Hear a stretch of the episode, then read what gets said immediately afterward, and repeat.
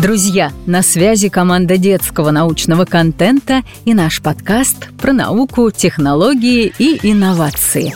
Представляем вам пятую серию сезона «Недетские вопросы». Выпуск 5. Облака, тучи и грозы. Здравствуйте, ребята! Прошлый раз мы с Вероникой обсудили, что песок получается из гор, и что если расплавить песок, получится стекло. Возможно, вы помните, что первые стекла находили в местах ударов молний. Песок очень сильно нагревался и превращался в стекло. Мама, мне интересно, а как получается молния? Почему для нее нужны тучи? И что вообще такое эти тучи. Они такие большие, и в них столько воды и снега. Как же они держатся в воздухе? И почему не падают? Хорошо, давай сначала разберемся, как появляются облака – ты, наверное, замечала, что вода может испаряться. Например, выстиранные вещи быстрее сохнут, если их развесить. Но если оставить их в закрытой машинке, то не сохнут. Да, сохнут гораздо медленнее. Высыхание является следствием испарения воды. Это может происходить, например, из-за воздействия тепла, но просто так тоже происходит. Это как сушить волосы феном. Так быстрее, но они и сами могут высохнуть. Да, именно. Для испарения нужна энергия. Ее можно получить из тепла от фена или просто от столкновения маленьких частиц воды, их называют молекулами, между собой. Получив достаточно много энергии, частицы жидкой воды превращаются в водяной пар. Не обязательно горячий. Если энергии было достаточно только для превращения жидкости в пар, тогда не горячий. А если энергии было больше, то он может и нагреться. Почему же оставленная в стиральной машинке одежда не сохнет? потому что пару нужно куда-то деться, а машинка представляет собой замкнутое пространство. Еще стоит учесть, что внутри машинки после стирки и так довольно влажно, то есть воздух уже насыщен паром.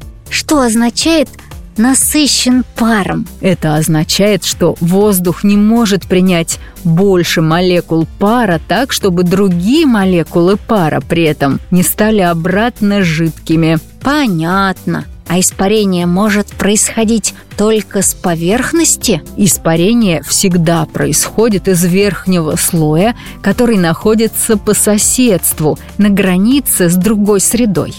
Как поверхность воды в кастрюле и воздух на кухне. Тем не менее, количество жидкости под этим слоем не имеет значения. Вода испаряется и из лужи на асфальте, и с поверхности океана. Вот это да!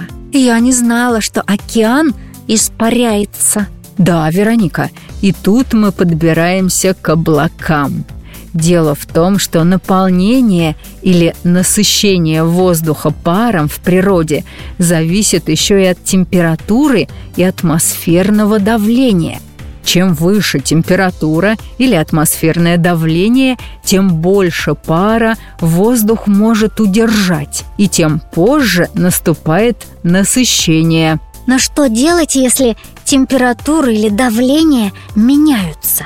Вот тогда и происходит самое интересное. Частички, то есть молекулы газа, находятся рядом с пылинками или другими мелкими твердыми предметами – прикрепляются к ним, меняя агрегатное состояние. То есть становятся жидкими или твердыми? Да.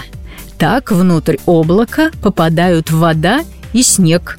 Если в воздухе оказывается много пылинок, то формируется облако. То есть облако – это скопление всяких разных пылинок, на которых осело то есть перешла из пара обратно в жидкость, вода или лед?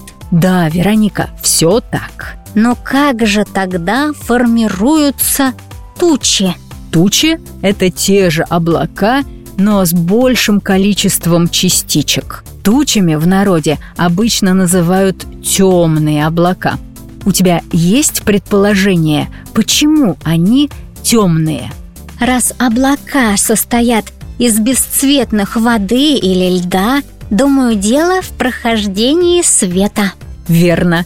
Если частицы облака расположены не слишком близко друг к другу и слой не слишком толстый, то лучи проходят сквозь него, но не по прямой, а много раз рассеиваясь. Вот почему свет получается мягким и немного приглушенным. Но чем ближе частицы расположены друг к другу и чем их больше, тем сложнее свету проходить, и облако начинает выглядеть темнее, превращаясь в тучу. Но когда капелек в туче становится очень много, она не становится слишком тяжелой. Вода ведь нелегкая. Становится. Когда количество воды или льда внутри облака становится таким большим, что удерживать его в воздухе больше нельзя, оно падает на землю. Так получаются дождь, снег и град. Это удивительно. Но все-таки как же получается гроза? Когда мы говорим «гроза», мы имеем в виду молнии и гром. Согласна? Да. Давай разберемся по порядку. Молния – это электрический разряд между облаком и поверхностью Земли. Электрический ток протекает между двумя разнозаряженными поверхностями, то есть с одной стороны плюс, а с другой минус. Это как? Основа электричества – это большая и сложная тема, но я все же попробую объяснить. Все на свете состоит из некоторых элементарных, то есть простых частичек, атомов. В спокойном состоянии они электрически нейтральны, то есть ни плюс, ни минус. Но бывает так, что от них отрывают или им добавляют отрицательную частицу – электрон. Электрон отрицательный, поняла. Если электрон добавляют, то частица стремится его отдать. Это называется отрицательным зарядом, минусом. А если электрон отняли, то частица стремится его вернуть. Это называют положительным зарядом или условно плюсом. Все, чтобы вернуться в нейтральное состояние. Да. Хорошо. Если электронов больше нужного, получается минус. А если меньше – плюс. Верно. Так вот, в нижней части облака скапливается много лишних электронов, которым хорошо бы куда-нибудь деться. Дальше очень быстро происходит целая череда по-настоящему захватывающих событий. Интересно. Сначала к поверхности Земли тянется светящийся комок. Он проходит небольшое расстояние. От него отрываются первые электроны, доходящие до Земли. Они как будто прокладывают путь. В это время положительные частицы с Земли очень быстро и в большом количестве стремятся наверх, чтобы сделать заряд в облаке ближе к нейтральному – из-за того, что частиц становится больше, они сильно нагревают воздух. Воздух расширяется и раздается громовой удар. Следующей вспышкой электроны из облака по уже проторенной дорожке направляются к Земле – Таких последовательных разрядов от Земли к облаку и обратно может быть 5, 10, а однажды зафиксировали аж 42. Получается, что первая большая молния идет не от облака к Земле, а наоборот? Совершенно верно. А гром? Разве он получается не после разряда молнии? Нет, Вероника, гром происходит во время молнии. Но и звуку от грома, и свету от молнии нужно время, чтобы добраться до наших органов чувств. Получается, раз молния и гром происходят одновременно, но вспышку мы видим быстрее, чем слышим звук, свет быстрее звука? Верно, Вероника. Скорость света примерно в миллион раз больше скорости звука. В миллион?